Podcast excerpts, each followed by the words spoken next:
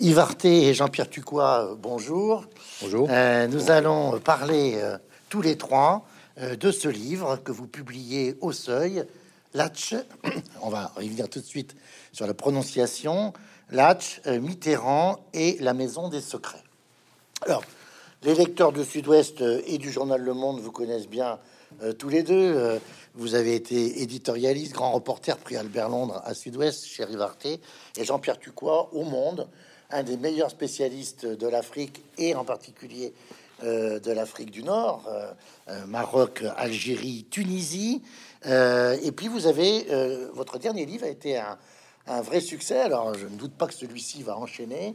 Ça s'appelle euh, euh, Un pays qui n'existait pas, consacré à Loubangui Chari. Et puis, on vous connaît aussi, cher Jean-Pierre, parce que vous avez été l'inventeur à Bordeaux des tribunes de la presse, huitième édition euh, en novembre 2020. Puis tous les deux, comme si ça suffisait pas, vous avez uni vos talents respectifs pour créer les rencontres du progrès qui se sont déroulées à Latch, dans les Landes, au tout début du mois de septembre 2019. Alors, euh, on, ne peut que espérer que tout ça va revenir. hein. Et aussi étrange et étonnant que cela puisse sembler, il n'y avait jamais eu de livre consacré à un des lieux pourtant parmi les plus cités dans la vie politique française, au moins de 81 à 95, la fameuse et mal nommée d'ailleurs Bergerie landaise. Euh, euh, et votre ouvrage vient combler ce manque. Alors, le prologue a un style très littéraire, magnifique, et vous nous apprenez dès la première page comment prononcer ce fameux nom de Latch. Alors moi qui suis un homme du Nord, définitivement un hors-saint, comme disent les Normands, je n'arriverai jamais à prononcer ce nom. Alors petite leçon de linguistique, euh, comment peut-on dire et comment doit-on dire? C'est un, un- une prononciation spéciale qui est euh, extrêmement locale, mais puisque ça s'appelle le parler noir du Gascon, de la, de la Haute-Hollande. Et le CH, ce qui s'écrit CH en français, est en fait un Dieu, un, un I en E mouillé, Dieu. Donc en fait, si on doit prononcer exactement, euh, en, en respectant la, la- la- la prononciation euh, de, de- de ce Gascon-là, c'est Latch. Latch. Latch. En, en- en atténuant en plus le- le- la finale. D'accord. Alors, dès, dès la page 9, vous Ce qui explique par ailleurs les difficultés qu'a eu Mitterrand de mémoriser ce nom quand on lui a pro, quand on lui a. euh, Alors, on, on- présenté. on va y venir parce qu'il il, il emploie plusieurs termes d'ailleurs. Vous écrivez au loin la grande rumeur de la mer, à moins que ce ne soit le vent d'hiver qui rejoue le lent ressac des vagues dans les plus hautes branches. Ici, tout est haut. Et plus loin, donc, latieux signifie flaque. Euh, donc, on est très proche de l'étang de Souston, hein, euh, en, en effet. Mais qu'est-ce qu'elle a de si particulière, cette terre des Landes, d'un point de vue géologique? On va pas faire du Siegfried, mais, mais, mais c'est- quoi cette terre des Landes? Là Allez-y, euh, Il y a deux landes. Il va, il va dire ça. Il y a deux landes. Il se trouve que nous sommes landais tous les deux, et Jean-Pierre est plutôt en landais du sud, c'est-à-dire des terres très grasses et très très très argileuses de Chalosse. Et moi, je suis plutôt en landais, non pas du nord, mais du centre, dans lequel il y a cette terre extrêmement sablonneuse, qui est une, sorte de sable gris, euh, et sous laquelle, terre laquelle on trouve une, couche de, minéral spécial qui s'appelle l'hélios, qu'on appelle l'alios, et ou la garluche en, gascon local, enfin en, en patois local, et qui est une, une- du sable pétrifié et qui est du sable qui s'est oxydé, qui est devenu un peu du fer, fer avec lequel on faisait des, des boulets de canon jusqu'à la Révolution française d'ailleurs. Mais ce fer a une particularité également, c'est qu'il empêche l'eau de s'enfoncer dans le sol et donc créer des mares stagnantes et beaucoup de lagunes. Ce qui explique pourquoi les Landes ont été si longtemps euh, euh, ce, ce- ce- ce désert, euh, ce désert humide rempli de lagunes, de lacs, Et de marais, etc., etc. vous voyez. Donc c'est pas une tout, contrairement à la Chalosse, Jean-Pierre, c'est pas une terre fertile du tout cette terre. euh, Bah, c'est- non. ah, voilà. Jusqu'à ce que Napoléon III Ouais. ait l'idée de planter des pins sur toute cette zone marécageuse, c'est une terre, quand on, on lit les livres euh, qui accompagnaient pour les pèlerins de Saint-Jacques, il fallait éviter cette terre qui est une terre de désolation, à l'inverse de la Chalosse, qui était beaucoup plus riche. Oui, bien sûr. Et je vous lis encore, euh, à l'approche de la forêt qui enserre la vieille ferme, on est saisi par un curieux sentiment. L'atmosphère s'impose à vous, le temps y est différent. Alors, à quoi est-ce que cela tient? Et vous qui connaissez très bien justement les Landes, tous les deux, est-ce qu'il y a une, une particularité de l'adieu par rapport à d'autres aériales On dit aérial, on dit pas aério, Non. j'imagine. Hein aérial, Se content derrière. euh, qu'on trouve dans, dans les Landes. Est-ce qu'il y a quelque chose de particulier à, à l'adieu Je vais laisser Yves répondre parce qu'il connaît bien mieux que moi la, zone de Souston. Euh, oui. Euh, non, la particularité, effectivement, il y a une on, peut dire latch. Hein. Mm. oui, oui, C'est finalement la, dénomination qui s'est imposée. Mm-hmm. Donc, non, c'est la particularité de, de l'endroit. Euh, il est du fait que c'est une, c'est à la fois une cuvette avec un monticule sur lequel il y a euh, non pas la bergerie, mais la, métairie qui, est devenue la résidence principale, à côté de laquelle il y a la bergerie dans laquelle Mitterrand avait fait son bureau. Et cette clairière euh, est enserrée par l'océan des pins. Ce qui fait qu'il y a une double particularité. Il y a une, sorte d'ouverture, une véritable lumière qui arrive par cette, cette, cette, clairière, par cette aériale donc. Et ensuite, très rapidement, la forêt l'enserre. Ce qui fait qu'on passe sans arrêt de, de l'ombre à la lumière, euh, du, enfin, ce mot est devenu euh, malheureusement connoté aujourd'hui, mais du confinement arboricole ou sylvestre, si vous voulez, à, euh, l'étendue plane des Landes. Et on, ça se joue, ce, lieu joue sans arrêt entre ces deux endroits et ces deux impressions. Et d'une certaine façon, mais ça, je m'en suis aperçu, enfin, nous nous en sommes aperçus en, mesure que nous écrivions, ce lieu ressemble assez à, son propriétaire, ressemble assez à Mitterrand, mmh, mmh. Avec ce côté un peu saisissable, changeant, euh, euh, oui, finalement multiple. Quoi. Alors, parmi la, multiplicité des lieux de Mitterrand, vous en faites état très vite, euh, il y a un, endroit dans l'histoire de Mitterrand qui s'appelle Touvent. Mmh. Hein. il va y passer chaque été jusqu'à l'âge de 13 ans. Ses grands-parents euh, sont là.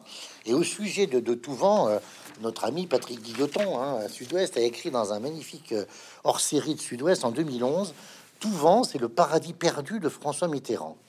Et vous écrivez sur l'Atch, quand, quand, Mitterrand découvre l'Atch, ça c'est page 30 de votre livre, il frôle la cinquantaine et la bâtisse le renvoie à des souvenirs d'enfance elle est une machine à remonter le temps. Avec elle ressurgit le souvenir de Touvent. Mais pourtant, on est dans des endroits très différents. C'est où Touvent, Jean-Pierre? Touvent, c'est en Charente. C'est un lieu magnifique. On y est allé évidemment pour voir que tout ça ressemblait. C'est aujourd'hui une espèce de, gîte euh, de luxe. Vous dites tenu par des Irlandais, je crois. des Irlandais à qui, avec qui on a discuté, qui étaient un peu surpris quand on raconte l'histoire de Touran ah et de Mitterrand. Ils avaient une vague idée que effectivement il y avait un ancien président qui avait passé son enfance là, mais ils n'en savaient pas davantage. Et donc nous, c'était un pèlerinage que de se rendre à Touvan. Donc on leur a raconté ce qui s'est passé. C'est à côté de d'Opter. Hein. C'est à deux pas de D'accord. C'est à deux pas d'Opter, qui est un autre lieu mitterrandien. Euh, si vous relisez les lettres à Anne de Mitterrand, il est question de Opter 36 fois avec des photos. Euh, s'il avait pu se faire enterrer à Opter, il n'aurait pas hésité, il aurait, il aurait fait volontiers. Et donc là, il y a une espèce de lieu très très important dans la mythologie mitterrandienne, donc très beau et couvert de, de souvenirs pour lui. Il y allait tous les étés, il y est resté plus à un moment donné, il a eu des petits problèmes de santé. Il est resté assez longtemps. Et c'est là où il a découvert la nature, les forces, les forces de la nature, le, cours d'eau qui coule à côté. Les... C'est la drone La drone, exactement. Mmh, mmh. Et pour lui, c'est des lieux magiques qui l'ont poursuivi toute l'année, et, enfin toute sa vie plutôt. Mmh, et je pense que d'une certaine façon, acheter, s'installer à Lache, c'était une façon de renouer avec ses années d'enfance. Ça, c'est indéniable. Il le dit lui-même, il l'écrit 36 fois. Alors, euh, j'ai retrouvé dans, dans, votre texte euh, une réflexion euh, d'Hubert Védrine dans son dictionnaire amoureux de géopolitique. Il parle de Mitterrand, bien sûr, et il dit, il dit Védrine, ne pas oublier, François Mitterrand était né en 1916 et avait connu l'effondrement de 1940, un lien souterrain avec De Gaulle. Et vous, vous dites, plus que la date de sa mort, le 8 janvier 1996, mieux vaut pour tenter d'approcher Mitterrand se souvenir de sa date de naissance, le 26 octobre 1916. Et euh, vous dites, il resta l'héritier de cette histoire et plus encore l'enfant barésien de cette géographie. Alors on pense bien sûr à la fameuse phrase de, de, de, Lavis que Pierre Nora appelle l'instituteur national, hein, la vie sur la France. Tu dois aimer la France parce que la nature l'a fait belle et parce que l'histoire l'a fait grande. Mitterrand, c'est exactement ça, c'est-à-dire qu'il est passionné par les terres de France complètement. Par les terres de France et donc relié à l'histoire de France qu'il connaissait comme, personne d'autre. Donc pour lui, effectivement, euh, Touvent, Aubeterre, tout ça, ce sont des lieux qui lui parlent et qui renvoient à l'histoire de France. C'est incarné pour lui. C'est pas simplement des endroits où il se où il vient en vacances. Quoi. Il, y a une connaissance et une charnelle, je dirais, de, de ces endroits-là. Je sais pas ce que tu en penses. Ouais, tout à mais- fait. Et au- au-delà de l'histoire, il connaît parfaitement également la géographie française. Hmm. Ce, qui était, ce qui renvoie d'ailleurs ce que disait Jean-Pierre sur Touvent, et qui était très, très, très, très important. C'est-à-dire que, que, quel que soit l'endroit, il connaissait non seulement ce qui s'était passé, mais de quoi était faite la terre, quels étaient les produits, quels étaient les arbres qui poussaient, quels étaient les animaux qui, euh, qui, qui, qui- qui étaient élevés dans cet endroit. Et cette façon de connaître intimement la, la- la France, un explique son côté barésien, d'une part, et également, et beaucoup plus curieusement de mon point de vue, un côté un peu mauriacien. D'ailleurs, le, d'ailleurs, c'est- Mauriac s'est pas trompé, puisque c'est Mauriac qui reprend cette phrase de Barès, qui est citée dans le livre, sur le, le côté de l'enfant qui sert les points de rage, à l'idée de, de- de- du destin qu'il sait qu'il va s'inventer. Alors, il découvre, avant de découvrir Latché, il découvre Osgore. Alors, euh, c'est quoi Osgore? J'ai retrouvé que le.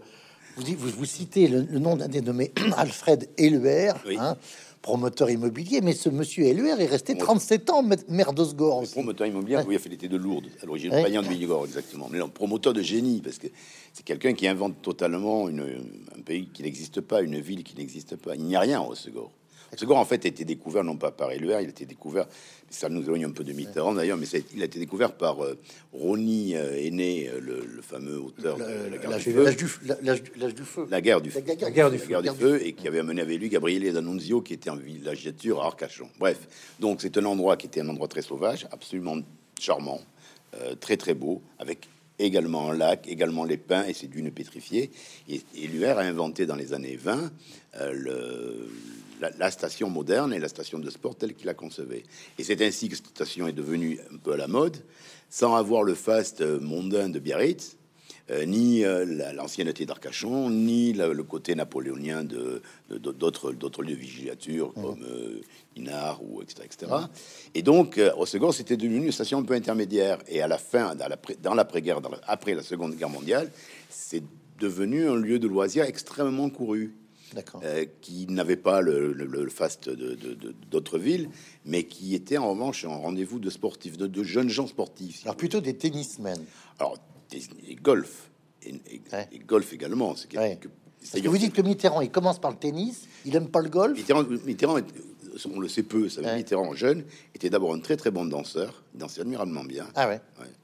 Et c'était plutôt un très bon tennisman, mais il était euh, tennisman plutôt sur le, comment dire, sur le fond de cours. D'ailleurs, ses, ses amis de, classe l'appelaient le crocodile, c'est en référence au fameux crocodile Oui, français. de- euh, de Lacoste. qui, qui était, qui était là. quoi. Et donc, euh, euh, Mitterrand aimait beaucoup le tennis. Et c'est en jouant au tennis, ses amis, les amis qui se fait au Segor en 1949-50, jouent au golf. Et donc, il va regarder à quoi ressemble ce sport. Au début, il le déteste. Il déteste ça. Tout simplement parce que fatalement, quand vous jouez au golf, si un jour vous avez touché un club dans votre vie, vous savez pertinemment que euh, vous êtes ridicule. Vous voulez taper là, la balle par là. Et je pense que Mitterrand devait détester cette idée-là de se rendre ridicule devant les yeux des autres.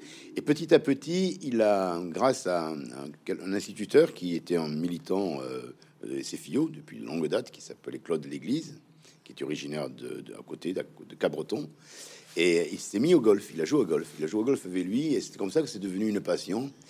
Et je pense que c'est le dernier sport qu'il ait pu pratiquer, bien sûr. Et alors, vous faites, alors je reviens au tennis, vous faites état même d'un double euh, où il y a d'un côté Chaban et Mitterrand et face à euh. Delaunay et Giscard Giscard. d'Estaing. Ouais, voilà.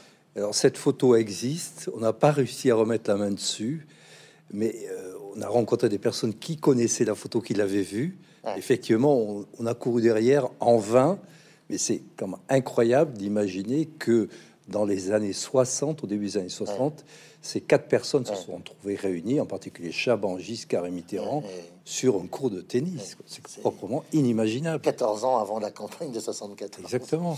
Et, et vous faites aussi référence à un match où Mitterrand a failli laisser sa peau. C'est un match arbitré par Badinter.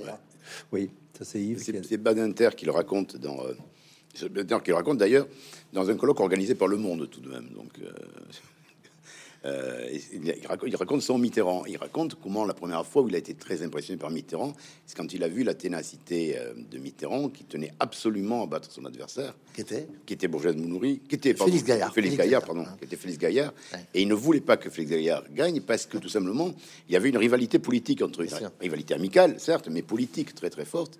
Il était hors de question de le laisser de le laisser gagner. Et, et Félix Gaillard était bien plus fort, plus, plus élégant, plus à l'aise, plus bon plus styliste, etc., etc. Parce que, Mitterrand s'est accroché sur tous les points, ramené toutes les balles. Et il a terminé tellement, tellement, tellement fatigué que a-t-il confié à Bernard Inter C'était une folie et j'ai mis un été à m'en remettre. Félix Gaillard, qui a été le dernier président du Conseil officiel de la quatrième République. Euh, alors, on arrive à, en 55, les Mitterrand, c'est-à-dire euh, François et Daniel, font construire une villa. Alors, on n'est pas en première ligne à Osgore, on est en, euh, un peu en retrait, Oika.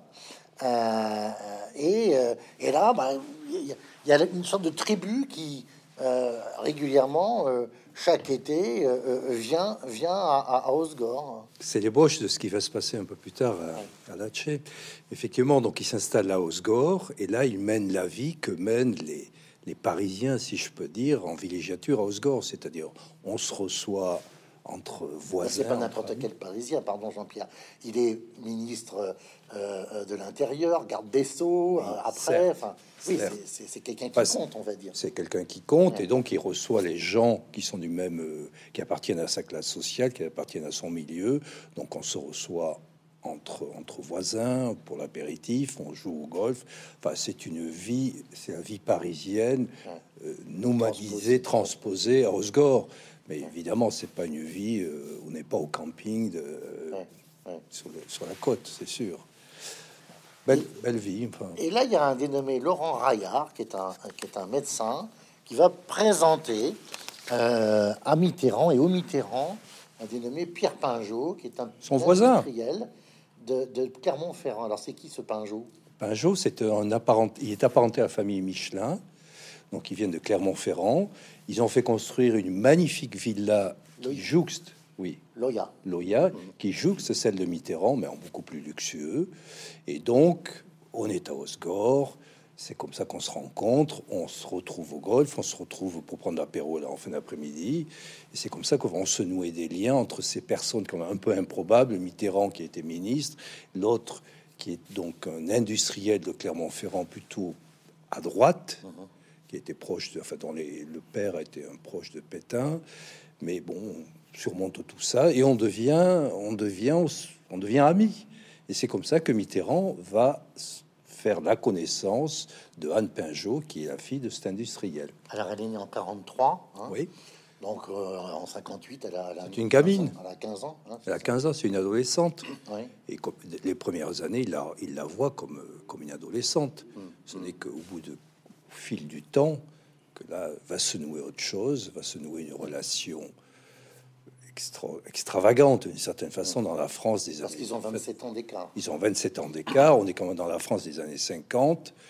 Et bah, euh, surmontant tous ces obstacles-là, si je peux dire, il va y avoir une, une, vraie relation amoureuse qui va se nouer entre deux, entre François Mitterrand et, cette ça va, femme. Ça va directement concerner Latch, mais je voudrais qu'on fasse une petite parenthèse, j'allais dire d'histoire politique, parce qu'en 58, à l'été 58, il, il, se passe pas rien hein, en France, hein, c'est le moins qu'on puisse dire.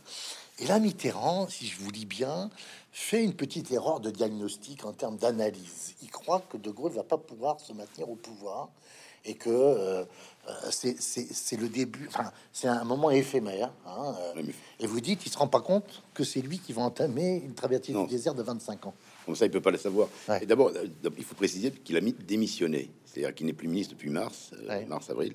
Il a démissionné et il pense être rappelé parce qu'en fait, ce qu'on qui a été déjà rapporté, hein, c'était assez facile à retrouver. Coty avait effectivement pensé à Mitterrand comme président du Conseil, comme on disait à l'époque, avant de se rendre compte que la réalité, que la réalité l'a emporté et qu'il fallait absolument rappeler, rappeler De Gaulle si vous voulez en terminer avec, euh, avec les événements en, Algérie.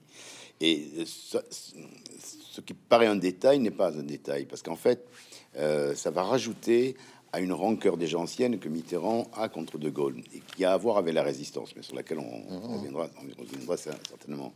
Ce qui fait qu'il voit ce général revenu de- du désert de Colombay, euh, fait une fausse analyse en pensant qu'il ne pourra pas rester, et euh, il va s'installer. dans la- le président, le général va s'installer dans la durée, et Mitterrand pour cette raison-là, va devenir d'une certaine façon le premier opposant assez rapidement, malgré toutes les vicissitudes de la vie politique, et notamment l'affaire de l'Observatoire, qui a failli mettre fin à sa carrière, Qui a lieu à l'automne 59. qui a lieu à l'automne 59. Voilà. Alors, euh, Donc faut- c'est pendant toute ouais. cette période-là, donc de 1950, euh, 50 oui, 1958 Ouais. euh, à 1963, que Mitterrand, euh, à la fois connaît une traversée du désert et à la fois rencontre Anne Pinjot, euh, qui, euh, dont il découvre brusquement qu'elle est devenue une jeune fille et euh, comme il a finalement pas mal de temps à lui consacrer quand elle est à Paris, lui fait visiter les musées, les D'aut- d'aut- D'autant que, d'autant que Gédéon, alors Gédéon, on, le- on- on le voit dans, dans le journal pour Anne et puis dans les lettres, Gédéon, c'est la, la mère d'Anne mère hein. Euh, Gédéon euh, dit carrément, il demande carrément à François et à Daniel Mitterrand de s'occuper d'Anne quand elle va monter à Paris pour faire ses études dans une école d'art. Oui, mais- chaperonner sa fille. chaperonner sa fille. Oui, mais enfin, ça, c'est pas. Enfin, à l'origine, il n'y a rien entre eux. Oui, c'est ça, D'abord, ouais. premièrement, ce qu'il faut rappeler, c'est que euh, ça, on le trouve dans les lettres à Anne. euh, Non, pas dans les lettres à Anne. On le retrouve dans l'interview que Anne Pinjot a donné à Jean-Noël Jeannenet sur France Culture, et ensuite qui est devenu un petit livre. Elle raconte que c'est elle qui a été fascinée par Mitterrand. Enfant, oui, enfant, très jeune adolescente, elle est déjà fascinée par cet homme qui vient et qui qui parle, qui, qui, qui, qui, qui, qui- l'enchante quand, quand il parle. Et c'est elle qui, d'une certaine façon, remarque François Mitterrand avant que François Mitterrand ne la remarque. Bon, les choses vont changer assez rapidement, et essentiellement au début des années 60. Et donc à Paris, quand elle va faire ses études à Paris. Je, je vous cite, hein, euh, les Landes ont des chemins creux sous les grands arbres et des, et des métairies abandonnées. Un jour, il l'amène à Latch, euh, qu'on lui a récemment fait découvrir. Et j'ai retrouvé dans le journal pour Anne un petit texte qui est, est daté du 20 avril 1965. Il parle justement de l'acquis. C'est ce qu'on disait au début de notre entretien. Je vous lis parce que c'est presque un texte. Euh, on pourrait presque dire qu'il y a euh, un sens caché. hein. Euh, il, écrit à, à dans son journal l'une de nos plus belles promenades, celle qui nous a conduit ce matin à l'acquis. Nous avons vraiment cette fois-ci pénétré ce merveilleux petit coin. Chaque fraction de terrain nous a fait pressentir les joies fortes qu'il nous réservait, le bois, le champ, la vigne, la lande, les riales. Le monde se refermait alentour.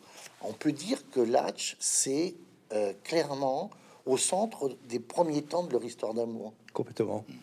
Complètement. C'est leur, leur nid d'amour. Ils se retrouvent où? Bah, Ils se retrouvent à Latch, qui, comme la maison, c'est une ruine. Il n'y a personne alentour. On est en pleine forêt landaise. Il y a un peu de vigne. Le paysage a changé depuis. Mais en gros, personne va venir vous ennuyer quand vous êtes avec votre petite Enfin, copine là-bas. des- pardon de le dire comme ça, mais c'est des squatteurs là. Ils sont, Oui, mais c'est le squatteur d'une ruine oui, dans laquelle personne ne va. Personne ne, ne fréquente cet endroit-là. Donc, Il qu'est-ce n'y a que pas vous de pouvez route, espérer de mieux? D'accord. À l'époque, il n'y a pas de route. Il n'y a pas de route, il n'y a pas de chemin. Vous pouvez pas trouver mieux quand vous avez envie de voilà, vous retrouver avec une On est à On est à à une quinzaine de kilomètres d'Osgore? Un peu plus. Un peu plus. Un petit peu plus, Vous êtes plus proche de à 5 Souston. km de Souston, D'accord. 5 km de Vieux-Boucau, une vingtaine de kilomètres d'Ossegor.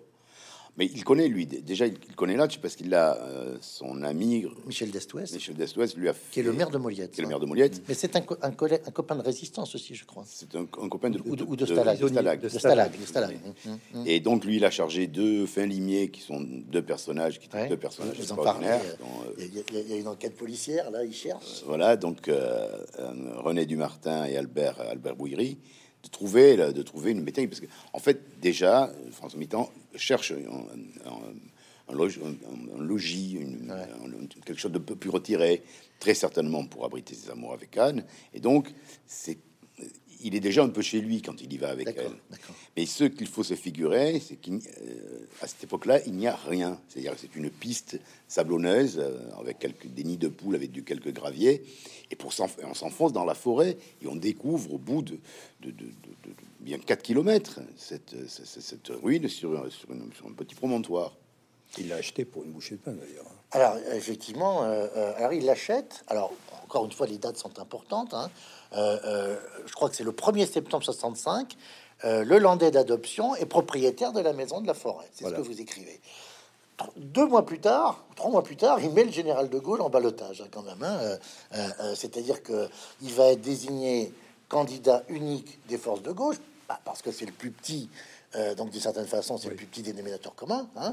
Et quand même, le Parti communiste, dont il faut quand même se rappeler qu'il pèse entre 20 et 25% des voix, choisit hein, de soutenir euh, euh, euh, François Mitterrand, hein, comme la SFIO, comme les radicaux, etc. hein, voilà. Et puis, euh, on y reviendra, ce fameux, cette fameuse convention des institutions républicaines qui représente effectivement rien du Pas tout. grand-chose. Voilà. Mais il y a un baron qui est propriétaire, qui s'appelle Etchegoyen. Alors, parlez-nous de ce, de, de ce, Ah, de ce baron, c'est extraordinaire. Bah, quand Mitterrand décide d'acheter cette maison, cette ruine, on va dire, ses amis lui disent bon, bah, le propriétaire, c'est le baron Etchegoyen. On est juste avant l'élection présidentielle de 65. Donc ils vont voir le baron. Il habite où, ce baron Le baron, il habite juste à côté. À habite à côté. D'accord. Donc le baron est d'accord pour lui vendre à la fois la maison plus sa petite bergerie attenante et euh, un petit peu de terrain, deux hectares. Simplement, il peut lui vendre tout de suite la maison, mais pour les, les pins qui sont alentours, il faut attendre un petit peu parce qu'il a une indivision avec des, des neveux ou des petits-neveux. Les petits-neveux sont aux États-Unis, donc il faut attendre le retour des petits-neveux pour vendre les terres. Sauf que entre-temps, donc la maison est vendue, mais entre-temps, il y a l'élection présidentielle de 65. Et donc Mitterrand met en balotage le général de Gaulle. Et le baron, il est plutôt Et le de droite. baron, malheureusement pour Mitterrand, est un gaulliste. Et donc le baron n'accepte pas, n'admet pas que son général, son candidat, ait été mis en balotage par ce Mitterrand qui veut C'est lui acheter extraordinaire parce que déjà là, tu se retrouves Au euh, centre des- un enjeu politique. politique. Voilà, en 65. Et donc, les neveux reviennent, mais le baron ne veut plus vendre de terre, de moindre pain à Mitterrand, à l'homme qui a mis en balotage de Gaulle.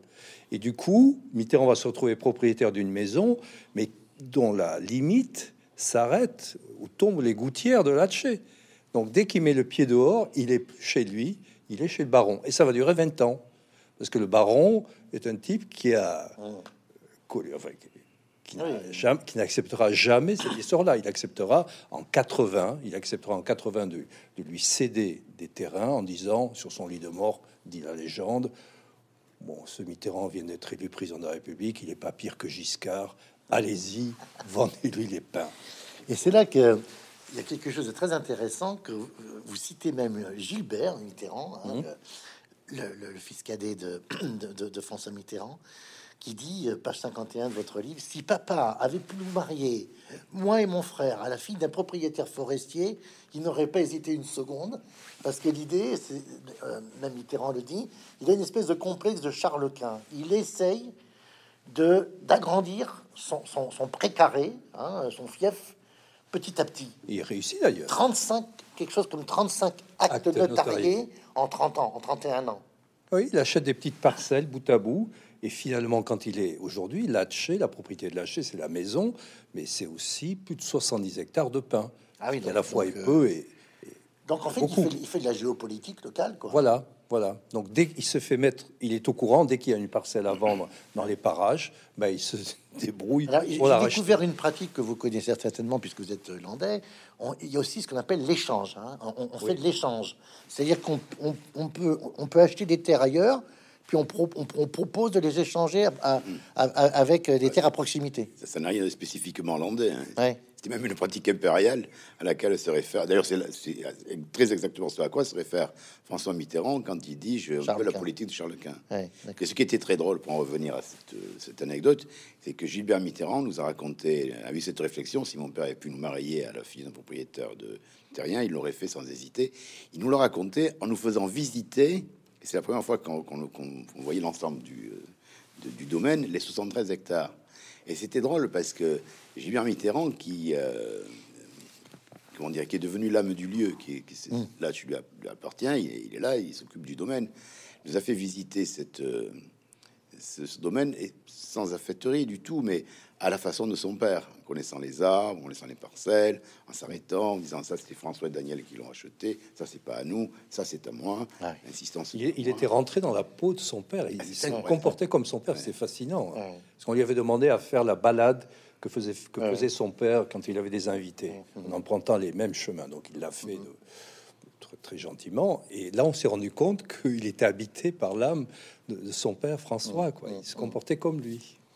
Alors, euh, à partir de 76-68, vous, vous expliquez précisément que Anne Pinjot voit s'éloigner, dites-vous, le rêve d'une vie de couple au grand jour. Latché change de statut, le décor demeure, mais sa vocation s'estompe avant de disparaître complètement.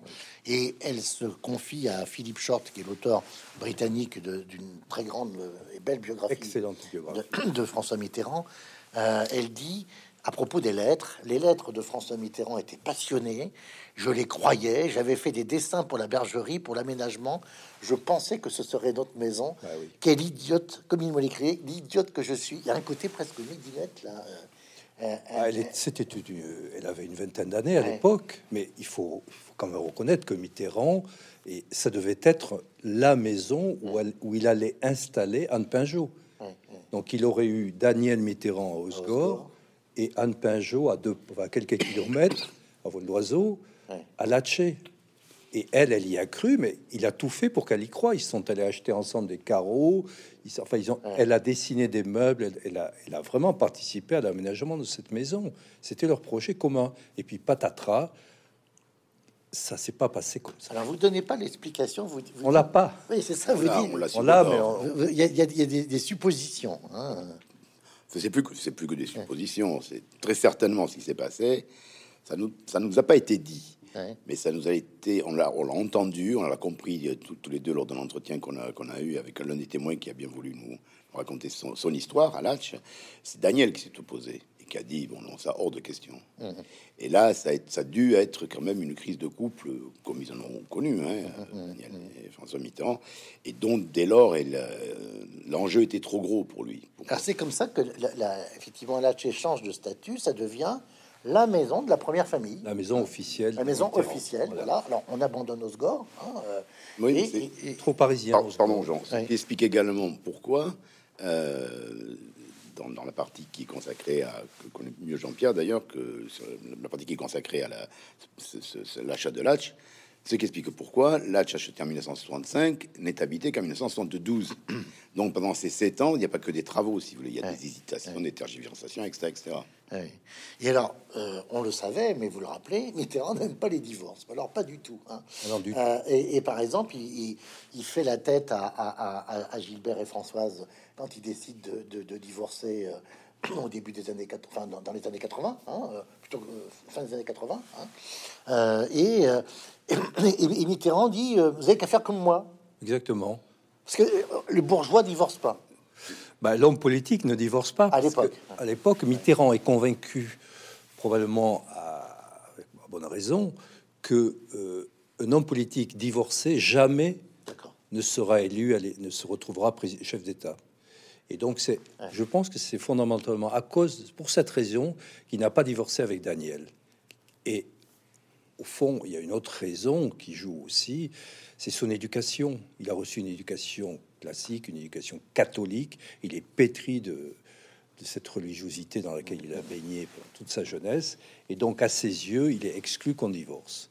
Et il, il le croit et il essaie de persuader son fils et sa belle-fille que bah, il faut pas eux non plus, il faut pas qu'ils divorcent. Et donc euh, Gilbert et, et Françoise, il va tout faire pour euh, pour éviter qu'ils divorcent. Ils vont pas suivre son son conseil. Mais euh, oui, pour lui, il faut pas divorcer, c'est sûr.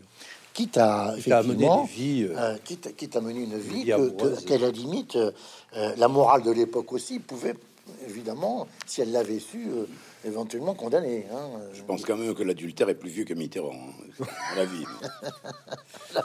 Oui, mais l'adultère institutionnalisé. Euh, Est-ce qu'on peut Alors, vous dites, euh, euh, avez une définition de l'âge qui est intéressante. Vous dites, ça devient le port d'attache officiel d'un homme politique décidé à conquérir le pouvoir. Mais en même temps, vous dites bien que il, ne veut pas faire de l'âge une espèce de de, de, les deux églises. Moi, j'aime bien cette, expression. Il, il veut pas singer De Gaulle avec Colombet. Non, mais comme il veut singer De Gaulle, enfin, c'est compliqué les rapports qu'il a avec De Ouais. Gaulle, parce qu'il ne veut singer De Gaulle en rien, Mais il fait tout- il- il en étant en, en perpétuelle concurrence avec lui, y compris d'ailleurs dans le, dans le second. L'une des raisons du second septennat Mm. et la, la ténacité qu'il a eu à terminer ce septennat. Ce second septennat s'explique d'ailleurs par, euh, pour, pour cette raison-là. Pour faire 14 Mais- ans par rapport au général de Gaulle. Qui, Oui, mais de toute façon, depuis le départ, il est hors de ne- comment dire, c'est- même pas, c'est pas un problème, puisque lui, dès le départ, même quand il était au Segor, il fait de Segor le rendez-vous de sa tribu. Alors, ce qui se produit avec Latch, qui, et qui est beaucoup plus intéressant, c'est que Latch devient, à partir du moment où, où, investi- où les lieux sont investis par la Mitterrandi, devient également instrument de pouvoir, avec lequel il joue euh, avec des, des ruses, des, ma- un machiavélisme, et même parfois, il faut bien le reconnaître, une certaine perversité. Certains sont invités, d'autres Ouais. pas. Certains sont tolérés, d'autres pas. Et ça, ça, ça- ça restera jusqu'à la fin. De Gaulle n'a jamais invité, enfin invité très peu de monde à Colombey des Églises. Le chancelier Adenauer y a été une fois, Malraux, euh, Malraux, mais après en dehors de, 69. oui, d'accord. Enfin, avant, mais, Mais en dehors de ces deux personnes-là, on aura du mal à citer des visiteurs euh, connus, célèbres à, à Colombey des Églises, alors qu'à l'inverse, Latché, ça devient, ben, ça va devenir une annexe de l'Élysée, et avant, ça devient une espèce de, de lieu de rencontre avec les, les hommes politiques, adversaires ou pas de, Mitterrand. Et de, l'international et socialiste. Alors ju- ju- justement, euh, euh, mais avant de rentrer dans la dimension, euh, j'allais dire politique hein, de, de, Latch, vous avez, un chapitre qui s'appelle La Maison des non-dits, hein, et en particulier, il y a un personnage. Alors, on, on peut en parler, hein, je pense. Faut qu'on en parle. Vous l'avez, sans le citer, évoqué tout à l'heure, euh, Yves. Euh, c'est Jean Balancy qui est un témoin particulier. Alors, je reprends euh, une, une définition de Jean Balancy dans la bouche du marquis de Saint-Périer, qui est un autre personnage aussi. Celui, oh, on dirait quand même des personnages de romans. hein. Enfin, ça, Ah, ce ça, sont des- Ce sont des personnages de romans. voilà, hein. ce marquis de Saint-Périer, dont vous dites par ailleurs qu'il a peut-être été aussi un prête-nom pour faire augmenter le territoire. hein, voilà. autre personnage, donc euh, il dira de Jean Balancy à une habituée de Latch qui s'enquérait une fois de la fonction exacte de Balancy, c'est le Sigisbé de Daniel. Alors bon, chapitre euh, euh, mot nouveau, Sigisbé. Sigisbé, effectivement, Jean Balancy, qu'on a eu la chance de rencontrer, en fait, il habite dans les Landes. C'est lui qu'on appelait le prof de gym. C'était le prof de gym. C'était surtout. C'était l'amant de. Daniel Mitterrand. Et Daniel Mitterrand, il l'a rencontré lors des vacances à Osgore, donc avant la Tché. Il avait 20 ans, une vingtaine d'années de moins que Daniel Mitterrand. Non, non, 13 ans. 13 ans. N'exagérons pas. N'exagérons pas, mais quand même. Non, il 13. avait 20 ans quand ils se rencontraient. Voilà. Et D'accord, Mitterrand avait Et 33 ou il- 35. C'était un beau mec, un beau jeune homme. Ouais. Euh, il est tombé sous son charme. Ils se sont revus à Saint-Germain-des-Prés, à Paris. Il est devenu euh, l'amant de Daniel Mitterrand. Et à ce titre-là, parce qu'on est chez Mitterrand et que ça se passe pas comme ailleurs, il va avoir son couvert et sa chambre aussi bien à Paris dans le logement, dans l'appartement où vivent les Mitterrand, Bièvre, que à la, enfin, Ah, même avant la rue Guillemère, rue Guillemère. Oui, d'accord. avant donc qui, qui a habité rue de Bièvre. Donc euh, Balancy a son appartement, sa chambre à Paris. Il a sa chambre également à Latché et il va faire partie des meubles. Ben, c'est le cas de le dire, puisqu'il il, il conduit même une camionnette qui va au Danemark chercher des Oui. meubles de style euh, euh, à- Oui. à- à- avec Daniel. hein, Exactement, parce qu'à un moment donné, donc il Ouais, s'agit de meubler Latché. Il va partir avec Daniel en fourgonnette pour aller acheter des meubles. euh, Alors, il fait aussi le chauffeur de Mitterrand. Il fait tout. Il fait tout. Il est outre l'amant de Daniel, il est l'homme à tout faire à Latché. C'est-à-dire que quand et- il faut et- faire une barrière, une clôture Ouais. pour les ânes, qui c'est qu'il fait? Ben, C'est Jean Balancy. Quand il faut tailler les rosiers, qui c'est qu'il fait? C'est Jean Balancy. Quand il faut aller chercher les journaux et les croissants le matin, qui c'est qu'il fait? C'est Jean Balancy. Et, et- et vous dites euh, que Mitterrand dit à, à Roland Dumas Je veux pas interdire à Daniel ce que je fais moi-même. Il n'a pas dit qu'à Roland Dumas d'ailleurs. Ouais.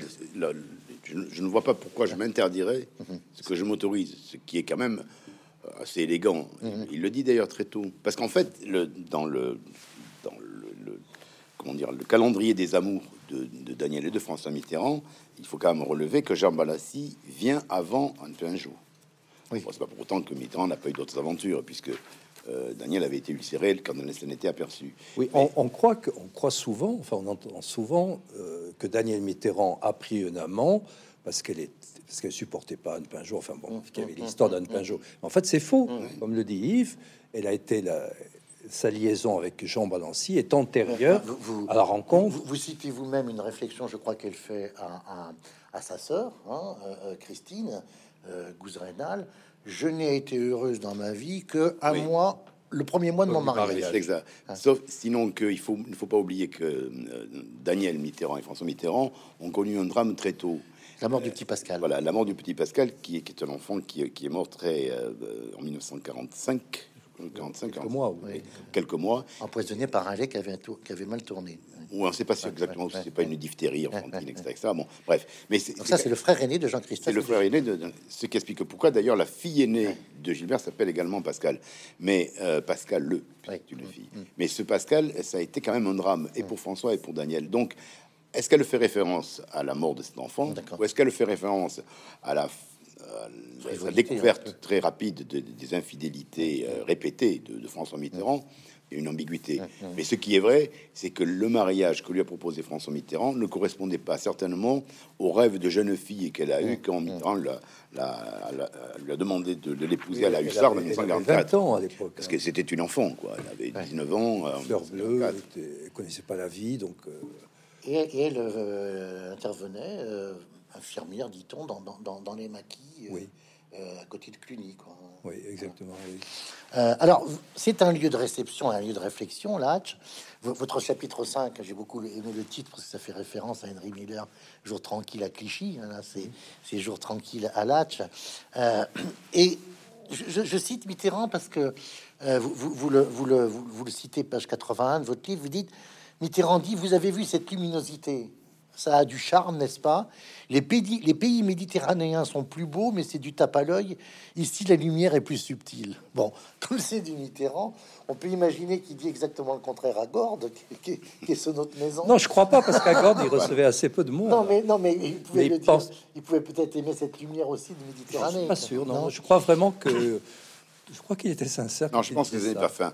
Non, c'est que c'est puisque puisque vous parlez de, de Gaulle, il y a une il y a autre chose qui est quand même, euh, je me demande même comment on l'a pas relevé avant, c'est l'emblème mitterrandien.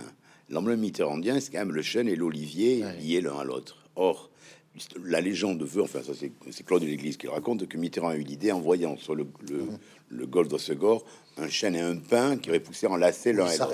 euh, Sinon que le chêne et l'olivier, d'une façon extrêmement évidente, Ouais. Ça renvoie l'un à sûr. et, et l'autre à Gordes. ouais, ouais, Et ce chêne et cet olivier qui pousse enlacé, Ouais, ouais. qui devient l'emblème mitterrandien, Ouais. qui l'accompagne toute sa vie, bien sûr. euh, c'est- quand même c'est dans le genre non dit, absolument euh, Ouais, euh, mis à la disposition de tout le monde. Ouais, ouais. C'est l'une des choses les plus incroyables qu'on ait, qu'on ait pu découvrir dans ce livre. Mais je crois qu'il préférait quand même le, le climat du sud-ouest Ouais. au climat à Gordes et toute le, la Oui, région. c'est vrai. Il faisait trop. Il aimait pas la chaleur. On a pu le, le- le climat méditerranéen est trop simple pour lui, si vous voulez. Mm. Il faut, il faut beaucoup plus de, de subtilité et d'am- et d'ambiguïté dans le. et, en Voilà. effet, voilà. Alors, il y a un autre aspect que je trouve tout à fait intéressant, c'est son rapport à l'océan, parce que quand même, l'océan est pas loin. Et, et vous dites, euh, l'océan ne l'attire pas. C'est un voisin lointain et peu commode à qui il ne rend visite qu'au l'hiver. Oui. Alors, c'est vrai que, par exemple, à la toute fin de sa vie, on le voit à Belle-Île avec Daniel Mitterrand, on est en septembre euh, euh, 95, mais ça, c'est l'hiver encore. Alors, moi, j'ai le souvenir d'une magnifique photo de, de, euh, de Gilles Ben Simon pour une affiche faite par Jean-Pierre Audour en 77. Mitterrand, on dit sur la plage d'Osgore avec le slogan Le socialisme, une idée qui fait son chemin. Mais on est encore en hiver, là, quand même.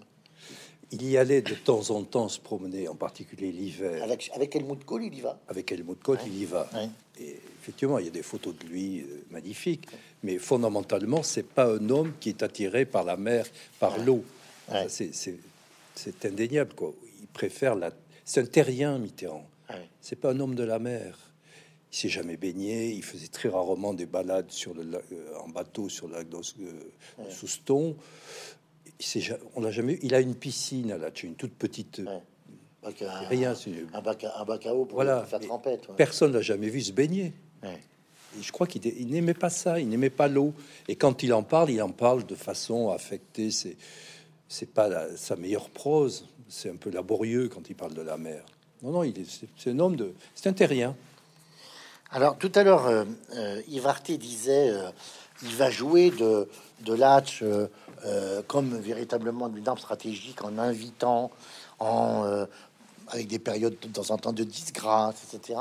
Et, euh, et vous dites que c'est là qu'il va monter des coups politiques aussi, euh, réellement. Euh, par exemple, il y a un type qui n'a jamais mis les pieds, c'est Michel Rocard.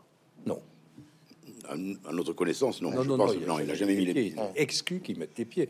Non, pour franchir les, les portes de Latché, il fallait quand même faire partie du cercle. Que Mitterrand ait un intérêt euh, réel à vous faire venir à Latché. C'était une récompense, c'était la Légion d'honneur d'une certaine façon venir à Latché. Donc Rocard, c'était exclu qu'il y, aille.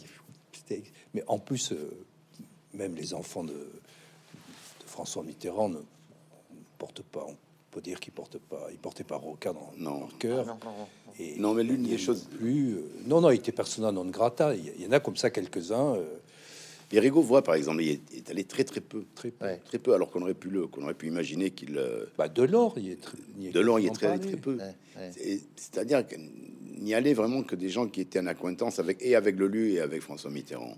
Il fallait, il fallait les deux. Alors très certainement dans ceux qui sont venus le plus, il y a naturellement Jack Lang, très certainement dans les dans les ministres. Vous racontez même une anecdote parce qu'il aimait, il aimait faire des blagues, Mitterrand, Et ça on l'a découvert. euh, euh, avec une sorte de valise planquée. oui. C'est-à-dire que les- quand, les, quand les langues arrivaient, ça, à la fois ça amusait, ça irritait euh, Mitterrand. Ils arrivaient chargés de, de vêtements, de valises, etc., etc. Et un jour, ils avaient invité pour trois, ou- trois ou quatre jours. Enfin, C'était surtout Monique qui avait un. Et Monique un- un Monique avec, Lang qui avait un. avec un- quatre, quatre malles de valises, quatre malles de vêtements. Et donc, comme il n'avait pas assez de place à, à Latch, ils étaient logés à Azur, à la- à la- à l'auberge du, du Soleil, qui était le, la- le petit, le petit hôtel qui était proche de, de Latch. Et donc, Mitterrand avait caché une valise sous la, sous la table et que Monique Lang euh, essayait de retrouver par tous les moyens sans jamais y arriver. Les Donc, invités c'est- ne dormaient pas d'ailleurs, ou très rarement à Latch. hein. Ils Ouais. allaient dormir à l'auberge du Soleil. euh, Alors il y en a un qui a dormi avec son épouse, hein, puisque là on arrive un peu à la partie résidence présidentielle. C'est Gorbatchev, on va y venir, on va y venir euh, tout de suite. Mais euh, la particularité quand même de Latch, par rapport par exemple à, à, à- à- aux Checkers pour les, pour les Britanniques, à Camp David pour, euh, pour les pour les, les Américains ou euh, au Dacha, j'allais dire, de, de la, de la Crimée stalinienne, ou même Pitsunda pour, pour Brejnev, c'est que Latch n'est pas une résidence présidentielle. C'est Brégançon qui est la résidence présidentielle. Oui. Latch, c'est une résidence privée. Il n'y a pas beaucoup d'endroits dans le monde où des chefs d'État en ont invité d'autres, j'allais dire, chez eux. Ah, vous avez tout à fait raison. C'est très rare, c'est exceptionnel. Mais Mitterrand, il a instrumentalisé ça. Il a instrumentalisé avant même d'être élu président de la République. Si vous voulez, euh, être invité à l'âge, c'était une façon d'être adoubé euh, dans la Mitterrandie. Et alors, le summum de tout ça, c'était être invité dans la bergerie bibliothèque, là où, où vivait vraiment Mitterrand, là où il avait donc sa bibliothèque, sa chambre à coucher. Mais Alors vous, là, vous si vous là, euh, si, si, si Latch euh, est une, est une citadelle, la bergerie en est le donjon. Oui, c'est vrai, Ouais, c'est vrai. C'est- une image, mais qui dit bien ce qu'elle veut dire, quoi. Là, vous êtes, vous faisiez partie du premier cercle à partir du moment où vous étiez, où il vous faisait visiter sa bibliothèque et où il vous montrait tous ses livres, ses souvenirs. Alors, vous, vous- vous dites, Jean-Pierre et Yves, que euh, il a fait ça à partir de 81, puisqu'il est président de la République, mais effectivement, ça commence avant, et en particulier avant. avec une rencontre avec l'international socialiste. Non, même avant, la convention des institutions La, républicaines. la Oui. convention des, des institutions républicaines, Alors ça, c'est vous dites 67, hein, 67, 67. 68. Moi, j'ai le témoignage comme quoi il a fait le même coup à Moliette en 65, Hmm. à l'été 65, où il réunit aussi des copains à lui de la convention des institutions républicaines. Mais je crois qu'il en découvre le pouvoir. En Ouais. revanche, quand il, quand il organise le, le- le- le- la, réunion de l'international socialiste, La euh, deuxième la internationale. deuxième internationale. à- Alors qui il y a là sur le plateau là? Alors là, il y a Mario Suarez, Mhm. euh, il y a Felipe González, qui lui, qui lui était euh, interdit de séjour en Espagne à l'époque. Ouais, ouais. Mario Suarez également, je crois, au Portugal à cette époque-là, oui. ou peu, peu s'en Ouais. Mario Soares, c'était en pleine révolution des œillets. En pleine il révolution n'a fait des que œillets. passer. Oui, c'est ça, Il est venu le dernier le, jour. le dernier jour. Il y a Olof Palme qui, euh, le, le, le Il y a président Shimon qui, est déjà venu, hein, qui est déjà venu, qui ouais. Est impressionné par le fait que Mitterrand Ouais. parle aux arbres comme des enfants. Absolument. Ouais. Et c'est là où il découvre le, le- le pouvoir d'attraction que, que ce, ce lieu, qui, n'a rien d'ostentatoire. C'est c'est véritablement, euh, on parle banal, mais euh, Oui, c'est pas Versailles. un lieu comme on en trouve mille dans, dans les Landes, si vous voulez. Or, ce lieu a un véritable pouvoir d'attraction, et les invités s'y sentent très très bien. Et je pense que c'est là où il en saisit la, la- saisit la capacité qu'il a- qu'il qu'il peut avoir à, à jouer de ce lieu et à, à- à se faire mieux connaître à l'intérieur de cette intimité-là. C'est un comédien, Mitterrand, parce Oui, que c'est à ce que- tous ses invités prestigieux, ceux auxquels il tient, il fait faire le- la promenade au milieu des pins, et à chacun, il ressort le même discours. Il leur fait admirer les mêmes pins avec les mêmes images, et les mêmes réflexions et tout, tout. Il y a une espèce de scénario euh, qui a été élaboré par Mitterrand et, et que donc il ressort à chaque fois. Oui, mais Ça marche, Mais qui n'est pas fin en même mais temps. qui, fait- qui est un mélange des deux. Qui est- qui est- Enfin, au sens de feinte. Hein.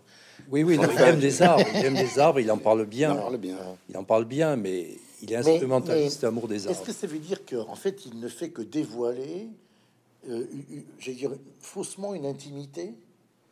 Oui, il fait croire à chacun qu'il est le premier à qui il fait découvrir le- la balade au milieu des pins et que personne d'autre que lui n'a eu droit à ce, à ce petit, euh, ce petit, euh, ce petite promenade, quoi. En fait, il, Parce qu'il y a quand même une phrase que un échange avec Rousselet qui est extraordinaire, c'est sur le Oui. pourcentage de, de, de- de ce qu'il laisse savoir. Je vous laisse la raconter. quel serait le Euh, pourcentage Yves, À votre avis, quel, est- quel pourcentage vous connaissez de moi et Rousselet Mitterrand à Rousselet, qui était son directeur de cabinet, hein, et qui avait été est son son ami, son, Oui. grand grand ami. qui avait été son exécuteur Il sera son testamentaire. exécuteur testamentaire et, et Rousselet réfléchit, connaissant quand même le connaissant l'individu, il, il, il hasard de 30%.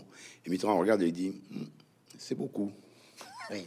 C'est quand même ce qui est quand même inc- incroyable venant de la part de, de, de l'homme en qui il avait toute confiance. Alors, euh, le premier Allemand qui, qui- qui vient, si je puis dire, à Latch, c'est pas Helmut Kohl, parce qu'il va venir finalement assez tard, hein, en, en 90, à, à- à l'hiver 90. Donc c'est euh, euh, déjà quasiment avec la réunification allemande, elle est faite. hein.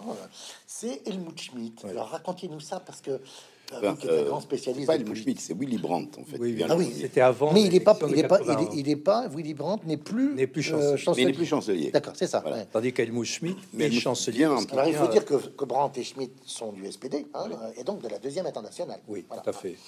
Alors Et- euh, euh, sur Schmidt, parce que Schmidt est pas, il est, il est plutôt giscardien, si je puis dire. Bah, il, il est est giscardien euh, affiché. Il a fait campagne pour la réélection de Giscard. Et il a dit que si Mitterrand était élu en 81, ce serait une catastrophe. Alors qu'il est chancelier, Alors qu'il est chancelier. Il, c'est- il est complètement c'est- sorti des clous. c'est extraordinaire. Et Mitterrand est élu.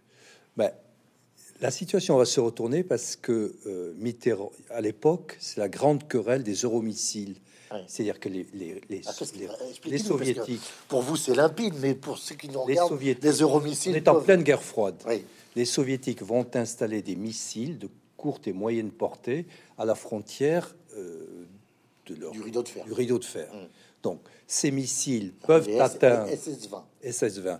Ils peuvent détruire la France, l'Allemagne l'Ouest, tout ce qu'on veut, la, la Grande-Bretagne, l'Italie, mais ils peuvent pas. Évidemment, ils sont, ils sont pas, intercontinentaux. ils sont pas intercontinentaux. Ils peuvent pas atteindre les États-Unis. Face à ça, qu'est-ce qu'il faut faire? Ben, Vous avez toute une partie de l'opinion publique, notamment les, les gens de gauche, qui disent on préfère être rouge plutôt qu'être mort. C'est-à-dire que bon, voilà, ces SS-20, ils sont là, ben, faisons avec, et on va pas partir dans une surenchère. Et en revanche, il y a une autre frange de l'opinion publique qui dit bah, si, il faut opposer des euromissiles qui vont être un peu la réponse au Pershing. SS-20. Les Pershing. Voilà, les Pershing. Et Mitterrand, tout homme de gauche qu'il est, dans cette affaire-là, il va prendre position en faveur de l'installation des, euh, des euromissiles.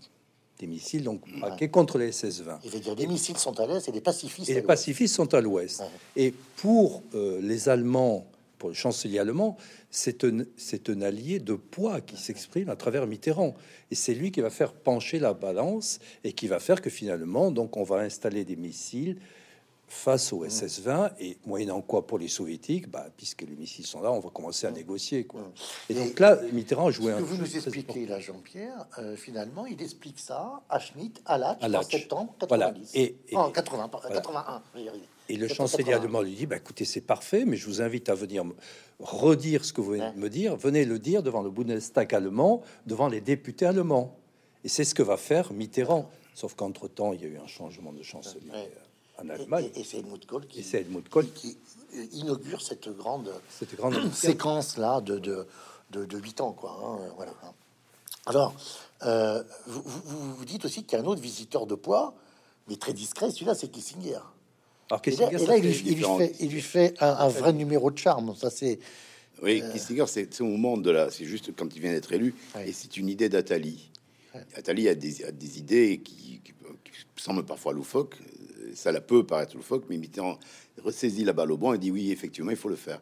Et à la grande surprise, Kissinger accepte. Et, et là, il n'y a que Attali sert de traducteur, semble-t-il, Mitterrand et, euh, et- et uniquement ces trois personnes. et, et Kissinger. Et il y a une raison très très très très précise pour laquelle euh, pour laquelle Mitterrand veut rencontrer Kissinger et fait un numéro de charme à Kissinger, c'est qu'il faut qu'absolument que euh, les États-Unis se rendent compte que Mitterrand, bien que socialiste et bien qu'ayant fait venir des ministres communistes au, euh, à son gouvernement, va favoriser l'entente euh, intercontinentale France et États-Unis, notamment parce que surtout à cette, à cette même époque, par le plus grand des hasards, en, euh, les services secrets français récupèrent les confidences d'un euh, du- top euh, soviétique, L'affaire Farwell. l'affaire dite l'affaire Farwell. Et donc, à la grande surprise des, des États-Unis, le président français met à sa disposition euh, finalement les, les ressources des secrets des, des services secrets français. Mitterrand avait peur que la France soit marginalisée après le après 1981 et que donc elle soit plus tenue, elle soit plus invitée au sommet et tout et tout. Donc c'est pour ça qu'il fait venir Kissinger. pour, pour- bien comprendre, on assiste à, à des choses étonnantes.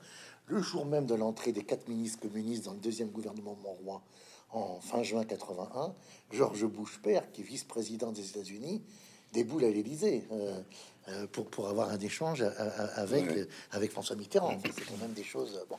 Alors, on parlait de, de, de, de Gorbatchev. Là, il va dormir, Gorbatchev, dans, dans une petite chambre dans, dans la, la, la, la, maison, maison de hein, oui. la maison de Latché, avec Raïssa. hein. Oui.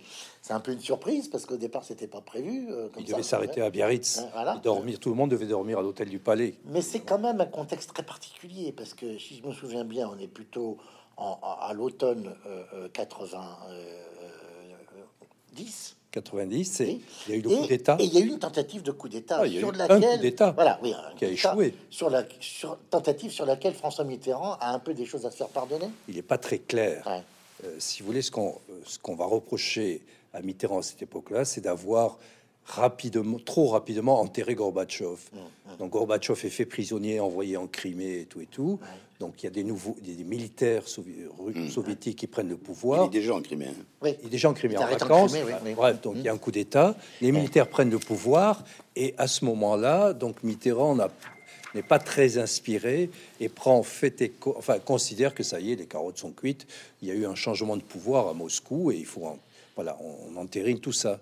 Alors que euh, l'histoire va prendre un, un chemin différent puisque Gorbatchev va reprendre le pouvoir aidé par Yeltsin et donc revient revient à Moscou. Évidemment, c'est ça va être la fin. Mais il y a eu un faux pas de Mitterrand, enfin une mauvaise appréciation de la situation de la part de Mitterrand.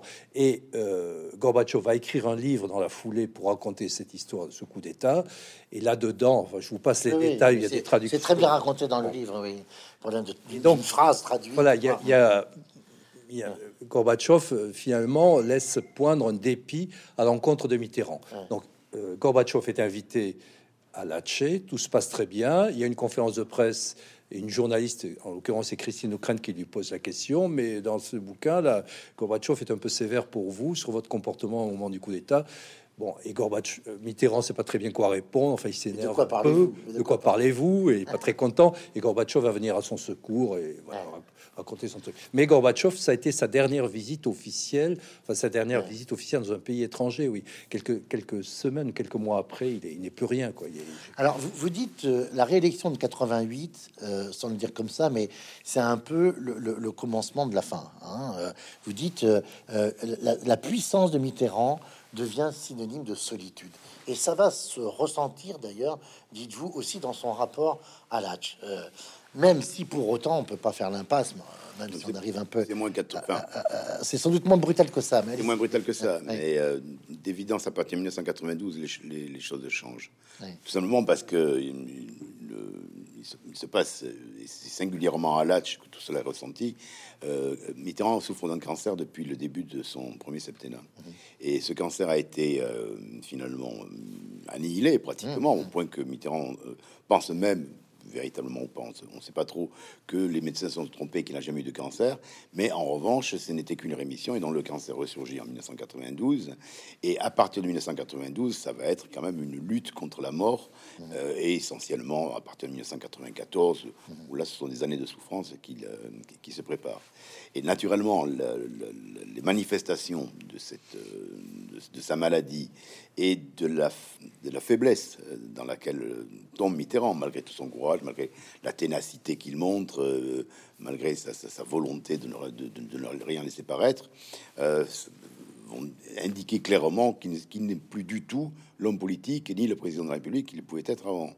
Et ça, on le voit très bien lors des vacances qu'il passe à Latch, où il est très fatigué, où il s'endort, où le- il n'arrive plus à, à être le, prodigieux conteur qu'il était, euh, euh, et que peu à peu, peu à peu, le- l'univers de Latch va s'assombrir. Alors, ça, ça se double en plus, euh, et vous le racontez très bien dans, le livre. Il y a tout un chapitre qui est consacré à Bousquet, euh, mais, mais au-delà de Bousquet, c'est toute la séquence euh, du livre avec Pierre Perrin, une jeunesse française, etc.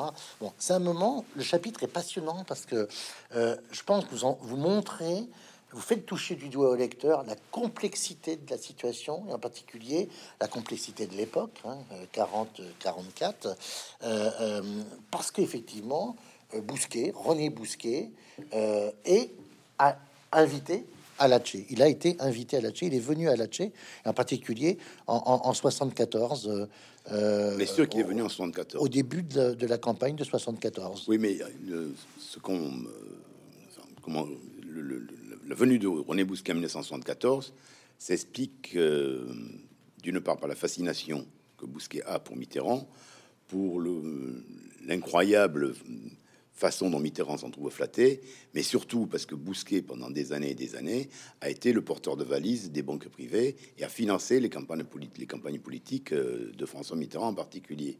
Et euh, cette rencontre entre Bousquet et François Mitterrand, en fait, date de l'après-guerre, par l'intermédiaire de quelqu'un que Mitterrand a connu pendant la, pendant la, pendant la résistance, qui s'appelle Jean-Paul Martin, et qui, travaillant à Vichy, servait d'informateur pour les réseaux. Et c'est ce Jean-Paul Martin qui met en rapport Bousquet et Mitterrand. Et à ce moment-là, en- jusqu'en 1978, euh, rencontrer Bousquet dans l'établissement de politique euh, officiel n'a rien d'infamant, euh, puisque Il est, il est le quasi-patron de la dépêche euh, euh, du Midi en Mais c'est plus que 65.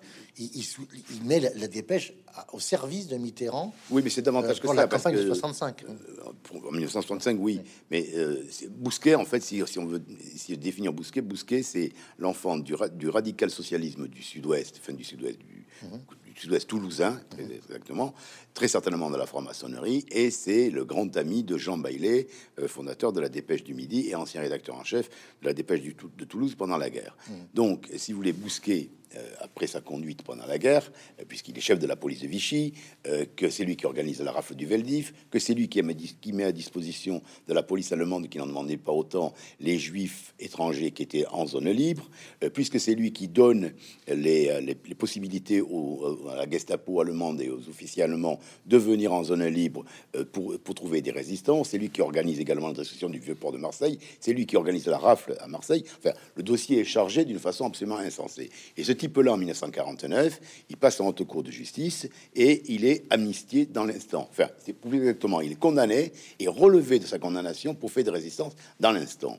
Qui est la haute cour de justice Les jurés de la haute cour de justice euh, sont euh, des hommes politiques appartenant à des groupes politiques. Qui est le président de ce groupe, de, de, de ce, de ce jury De ce jury, c'est Jean Baillet, directeur de la Dépêche euh, du Midi, propriétaire de la Dépêche du Midi. Donc tout cela s'entremêle. Et à partir de 1949, Bousquet, peu à peu, retrouve une honorabilité qu'il n'aurait jamais dû avoir. Au point qu'il est d'ailleurs dans différents conseils d'administration et qu'il siège avec, c'est absolument incroyable quand on y songe aujourd'hui, avec Jean Veil, qui n'est ni plus ni moins que le mari de Simone Veil. Antoine. Antoine Veil, Antoine Veil. Qui, est, qui est le mari de, de- de Simone Veil. Bon, et qu'il est ami avec Jacques Chabanel-Mas, et qu'il est ami avec Douminc, et qu'il est ami avec Edgar. Enfin, il fréquente tout le monde. Bon. Donc, jusqu'en 1978, il n'y a aucune, face, aucune dire, raison infamante de ne pas voir Bousquet. Pourquoi 1978 Parce qu'en 1978, l'Express retrouve un, un ancien collaborateur en Espagne, Darquier de Pellepoix, qui révèle que, en fait, euh, tout ce que tout le monde avait oublié, enterré par cette histoire de, de- de jugement de la haute cour de justice, que c'est Bousquet qui a organisé euh, la, la fameuse euh, rafle du Veldiv. Et à ce moment-là, on peut considérer que l'attitude par rapport à Bousquet devrait être différente. Mais Jusqu'en 1978, honnêtement, il est difficile de reprocher ça à Mitterrand. Il y a quand même cette phrase, cet échange, euh, page 189 de votre livre. euh, Mitterrand invite Jacques Attali à le rejoindre au Dedin Bouffant, Oui. un restaurant bien connu de Paris. Attali tombe devant une, enfin, sur une table où il y a euh, une douzaine de personnes, d'hommes, qui ont tous aux environs plus de so- 65 ans, entre 65 et 75 ans. Il- il- il- et en sortant, il, il- demande à Mitterrand, il y en a un que j'ai pas reconnu, c'est qui le monsieur qui était tout en noir? Et Mitterrand dit, c'est René Bousquet. Attali, quand même, connaît le nom et, et manque de s'étouffer. Et là, il y a cette phrase, par l'intermédiaire de Jean-Paul Martin, il nous communiquait des informations sur les, les perquises de la Gestapo. Euh, il a sauvé la vie à tous ceux qui étaient autour de la table. Ça, c'est un grand mystère parce que ça, c'est pas certain du tout. Ah, vous n'y croyez pas une seconde Non, c'est pas certain. Enfin, moi, c'est pas un problème d'y croire ou pas y croire, Ouais, parce qu'on n'a ouais. aucun, aucune moyenne d'y croire ou pas y croire. Ouais. Mais c'est pas du tout certain. Parce qu'en fait, euh, le- le- cette assertion repose uniquement sur la parole de Jean-Paul Martin.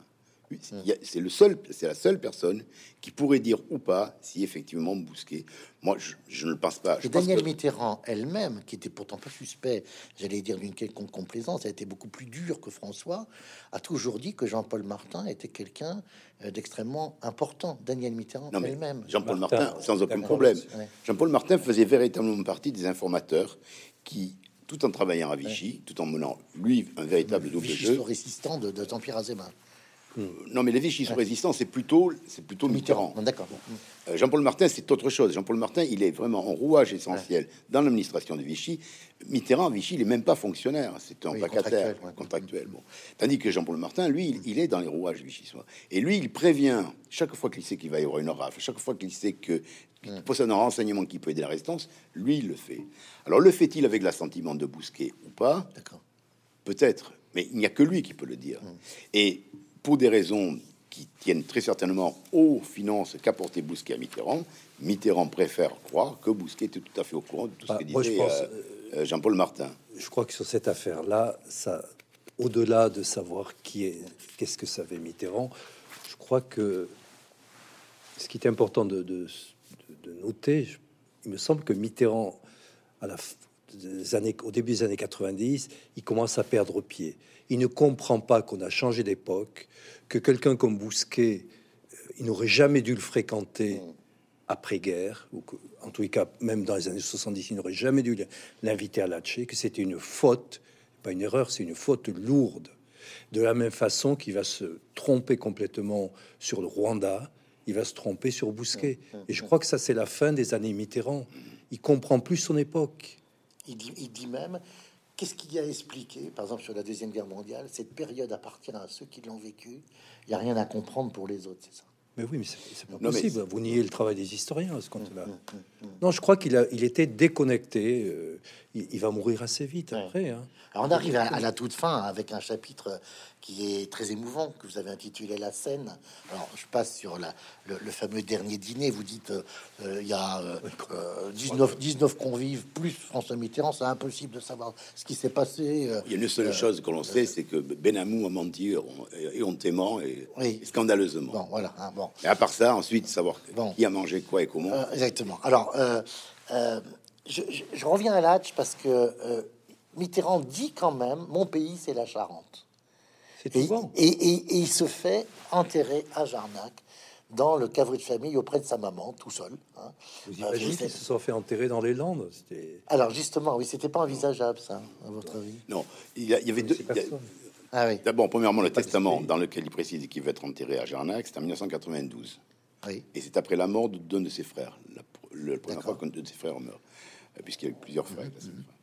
Et en revanche, il a, lui a essayé d'être en- d'être euh, inhumé seul à Nabino. Et Nabino, C'est juste la à côté petite de- chapelle juste à côté de Touvent. de Touvent, Voilà. Ça, il n'a pas réussi.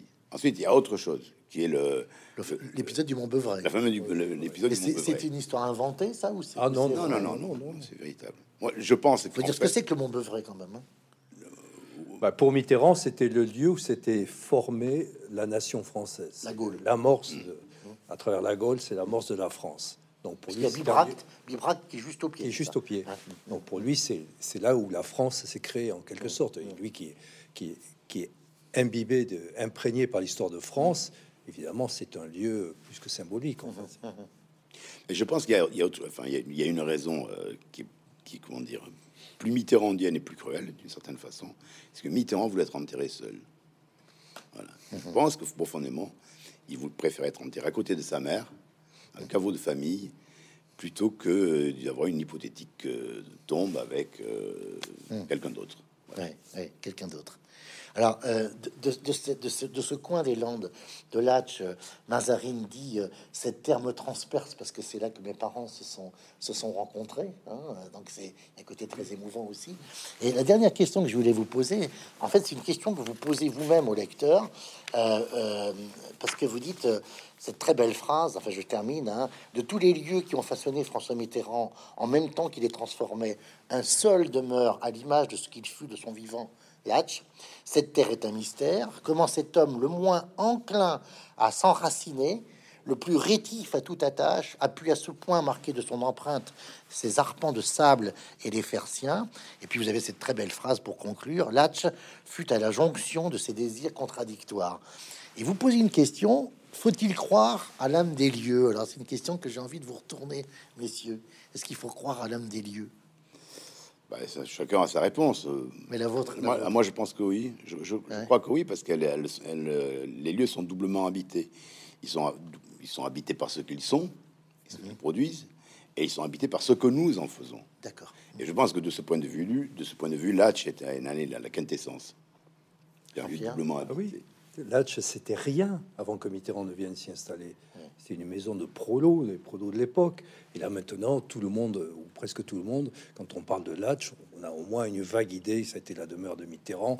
Il y a des tas de, de chefs d'État qui y sont passés. Enfin, il, il a donné une, une existence à ce lieu anonyme. Donc ça, c'est formidable. Bon, alors vous nous promettez que il pourrait y avoir peut-être d'autres rencontres du progrès à la Hatch. Ça serait bien, ça, parce que ça permettrait d'y revenir. Après la pandémie. Euh, et puis, euh, de toute façon, avant d'y revenir physiquement, eh bien, il y a tout à fait moyen, comme François Mitterrand faisait sur les sentiers sablonneux, de vagabonder, et plus que ça, de s'arrêter dans ces pages et de faire éventuellement ce que vous dites très bien, de, de- de parler aux arbres, hein, et le côté animiste de, de François Mitterrand. hein, euh, très intéressant. Merci, messieurs. Merci, euh, Jean-Pierre Tucois, et merci, Yves Arté. Merci. Merci.